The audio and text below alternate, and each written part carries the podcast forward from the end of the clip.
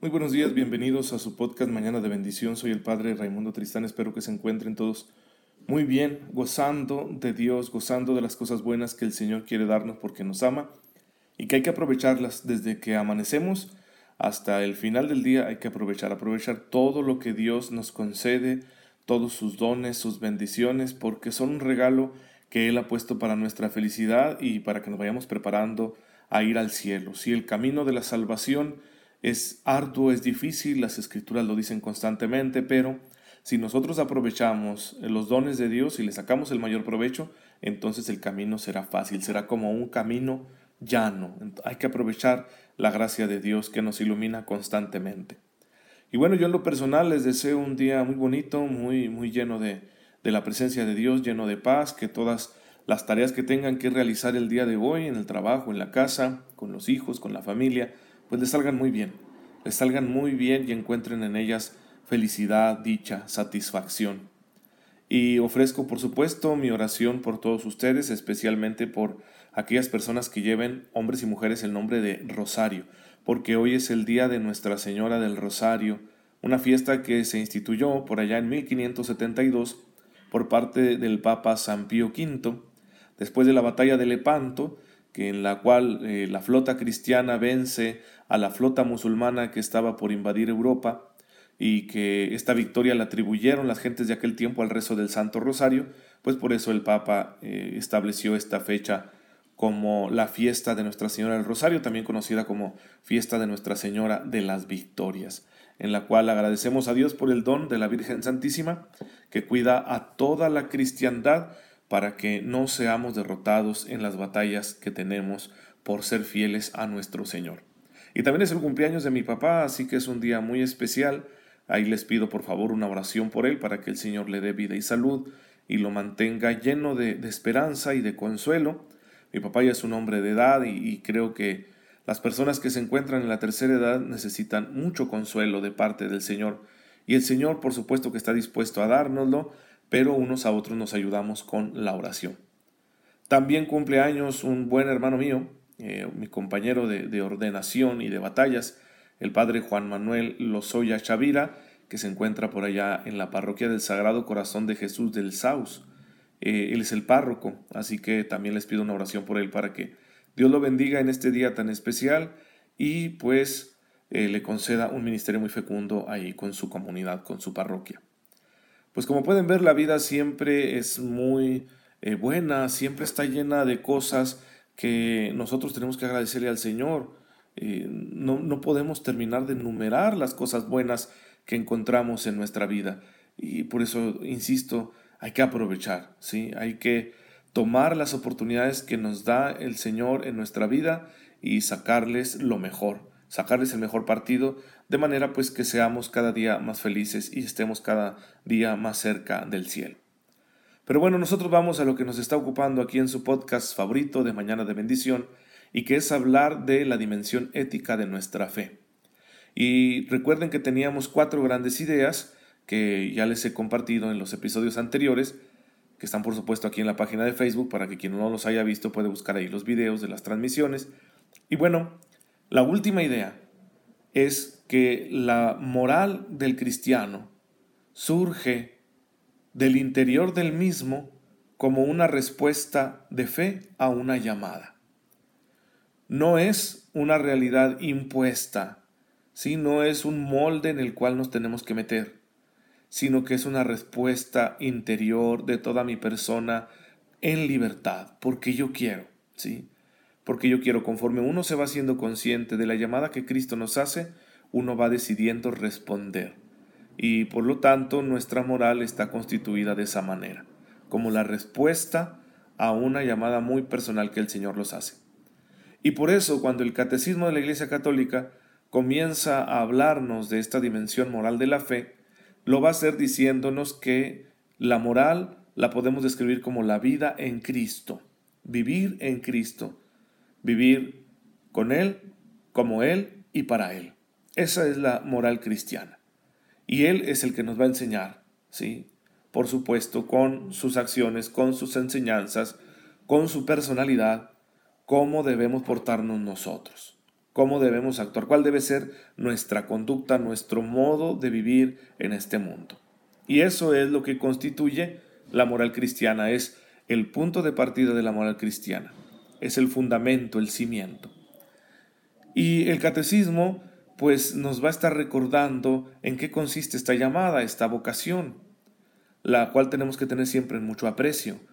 Y lo primero que nos recordaba el catecismo es el punto de partida que se encuentra en la creación. Hemos sido hechos a imagen y semejanza de Dios. Y sabemos que el pecado ha afectado en gran medida esta imagen que Dios había plasmado en nosotros. Pero eh, el Señor no se queda con los brazos cruzados, ¿verdad? Cuando entra el pecado y nos lastima, sino que nos ofrece la redención. Nos ofrece la oportunidad de ser reconstruidos, ser restaurados, para que vaya desapareciendo el pecado y sus consecuencias y vaya apareciendo de nuevo la belleza, la gloria de los hijos de Dios. Este es un tema que está muy presente en los escritos de San Juan, donde el apóstol y evangelista nos deja muy claro que nuestra nueva identidad, la nueva identidad que nosotros recibimos en Cristo, al haber nacido en Cristo, al haber renacido por el bautismo, es identidad de hijos de Dios. En Juan 1.12, cuando se nos explica quién es Jesús, en la identidad divina de Jesús, cuando se nos revela que Jesús es el verbo de Dios, Juan va a decir que los que creemos, los que confiamos en su nombre, recibimos la capacidad de ser hijos de Dios. Y esta enseñanza la va a refrendar en Primera de Juan 3.1, donde dice que no solo nos llamamos hijos de Dios, somos hijos de Dios. Y que aún no se ha manifestado lo que seremos, es decir, al final, cuando Cristo vuelva, cuando sea la consumación de todas las cosas, seremos perfectos, ¿sí? Y no alcanzamos ni siquiera a imaginarnos cómo vaya a hacer eso, pero eso es lo que nos han prometido. Yo tengo mucha esperanza en esta verdad de la fe cristiana porque bueno, ustedes lo pueden observar, ¿verdad? Soy una persona con sobrepeso y digo, pues yo quisiera ser flaco alguna vez en mi vida. Y digo, si por lo menos en el reino, ¿verdad? Bueno, no es un por lo menos, es un qué bueno. Sí, no, no creo que me van a tener allá gordito en el reino de Dios. En fin, es una broma, ¿verdad? Es una manera que yo tengo de asumir eh, esta identidad de hijo de Dios que aún no se revela completamente y que, bueno, inmerecidamente yo la he recibido de Cristo. Y ya San Pedro en su segunda carta lo explica de una forma un poco más teológica, diciéndonos que estamos llamados a ser partícipes de la naturaleza divina. ¿Sí? Es decir, no solo somos restaurados en aquella identidad eh, que tenían nuestros primeros padres al ser creados, sino que somos elevados todavía más. Somos elevados de manera que se refleje mejor en nosotros la bondad, la belleza de Dios, los atributos divinos que se reflejen, que se manifiesten mejor en nosotros. Ese es como el culmen de la redención. Somos redimidos para ser restaurados, para que volvamos a aparecer como imagen y semejanza de Dios. Y el modo como esto se realiza, lo que llamamos nosotros redención, implica la adopción filial, el hecho de que Dios nos hace hijos suyos y nos trata como tales y el culmen será una participación perfecta, lo más perfecta que quepa dentro de nuestra naturaleza, de la naturaleza divina. Entonces todo esto lo recibimos de manera constante, de forma especial por medio de los sacramentos. Vivir en Cristo es hacer realidad este don del cual nos habla la revelación todos los días. Por eso estamos llamados a llevar una vida digna del Evangelio de Cristo, para no echar a perder el don. El don requiere nuestro cuidado, nuestra corresponsabilidad, requiere mi cooperación. Por eso San Pablo nos recuerda en Filipenses 1:27 que hay que llevar una vida digna del Evangelio de Cristo, no vivir de cualquier forma, no vivir de cualquier manera. Y el modelo que nos da el Evangelio, por supuesto, es Cristo. Hay que hacer como Jesús, practicar la clase de vida que él practicaba, tener sus mismos sentimientos, su mismo amor, su manera, su misma manera de relacionarse con Dios, por supuesto. Cristo vivió haciendo la voluntad del Padre, Cristo vivió para agradarle al Padre, ese debe ser nuestro principal objetivo. Miren, eh, una de las cosas más naturales que nosotros tenemos como seres humanos es que queremos ser felices. Y saben, Dios quiere nuestra felicidad. Pero el cómo vamos a conseguir esa felicidad es la gran pregunta y es la gran diferencia que existe de un individuo a otro. ¿Cómo voy a ser feliz? Eh, los más sabios de entre nosotros dicen que la felicidad solo puede ser conseguida si la buscamos indirectamente. Si yo busco hacer lo correcto, si yo busco hacer lo mejor, si yo busco convertirme en la mejor persona, entonces en esa misma medida voy a ser feliz. Si yo me obsesiono con conseguir la felicidad a fuerzas, me voy a equivocar, especialmente si entiendo la felicidad como puro bienestar o comodidad o ausencia de sufrimiento, lo cual no es cierto. Uno puede ser muy feliz aún en medio de grandes pruebas. Pero si yo caigo en este error, pues obviamente no voy a conseguir la felicidad. Voy a vivir, vivir obsesionado y equivocado. Y eso lo, decimos humanamente, ¿no? Lo dicen eh, psicólogos de la talla de, Jordan Peterson o de Tal Ben Shahar, ¿sí? que se los recomiendo, búsquenlos en YouTube, tienen enseñanzas muy buenas. Pero bueno, ¿y qué nos dice Jesús? Jesús para mí es el mejor psicólogo, ¿sí? ¿Y qué nos dice? Nos, nos dice con su vida que la felicidad consiste en hacer la voluntad de Dios. Y para conocer la voluntad de Dios tenemos la revelación. La revelación cristiana, las escrituras, la tradición. Cuando nosotros nos acercamos a esta revelación en comunión con el Espíritu Santo, recibimos una iluminación tal en nuestra conciencia y un fortalecimiento tan grande en nuestra voluntad que podemos realmente conocer y poner en práctica la voluntad del Padre. La voluntad del Padre es lo mejor en cada momento, en cada instante. Y sabiéndolo y teniendo fuerza para realizarlo, nos podemos aplicar. De manera que si yo vivo constantemente orientado en realizar la voluntad del Padre, pues seguramente que voy a ser feliz. ¿sí? Voy a ser feliz con la dicha que, que podemos esperar para este mundo y claro, se va a ir abriendo para mí el horizonte de una felicidad perfecta en el reino de los cielos. No pierdan de vista esto, para que no, no se obsesionen ni se estresen tanto diciendo, ay, ¿por qué no soy feliz? Quiero ser feliz, voy a buscar mi felicidad, voy a hacer esto u otro para compensarme, porque ahorita me siento infeliz. Pues mira que eso siempre nos mete en problemas, nos hace daño. Entonces, tomemos en cuenta esta enseñanza, hacer la voluntad del Padre. Podemos conocerla, repito, mediante el contacto, la profundización de la revelación que hemos recibido. Esta revelación procede del Espíritu Santo. Entonces cuando nosotros entramos en contacto con la revelación, el Espíritu Santo la actualiza para nosotros, para que yo descubra, gracias al gran criterio que me da la revelación, yo descubra cuál es la voluntad de Dios para mi vida, en lo concreto, aquí y ahora.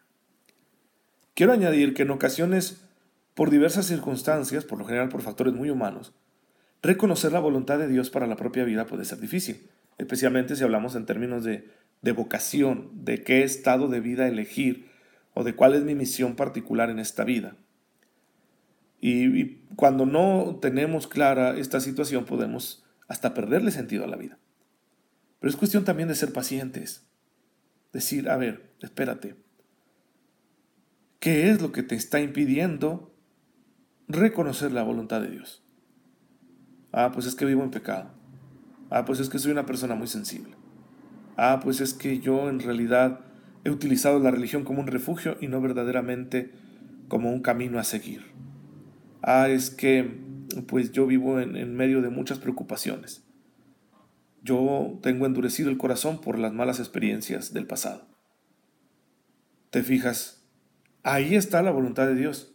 La voluntad de Dios es que de momento tú te esfuerces con su gracia en retirar esos obstáculos para que puedas reconocer más adelante lo que Él quiere de ti.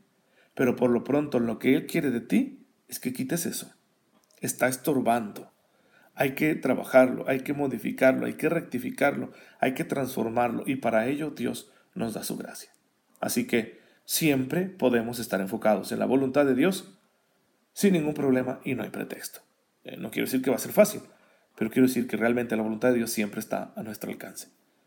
Bien, hermanos, pues eh, obviamente es un tema que da para mucho y lo vamos a seguir profundizando, por supuesto, en los siguientes episodios, pero hoy ya hemos terminado y hay que darle gracias al Señor. Señor, gracias por la vida y gracias por la capacidad de discernir tus dones, y gracias también porque nos permites aprovecharlos. Haz que nunca nos falte, Señor, la voluntad de tomar todas las oportunidades que nos das para ser santos, para ser felices, haciendo lo que a ti te agrada. Por Jesucristo nuestro Señor. Amén. El Señor esté con ustedes. La bendición de Dios Todopoderoso, Padre, Hijo y Espíritu Santo, descienda sobre ustedes y los acompañe siempre. Como cada mañana es un gusto poder estar en contacto con ustedes. Y bueno, ya saben, no se olviden de rezar por este servidor y en esta ocasión les pido una oración muy especial por mi papá que está cumpliendo años. Dios los bendiga, se quedan con Dios y nos vemos mañana, si Dios lo permite.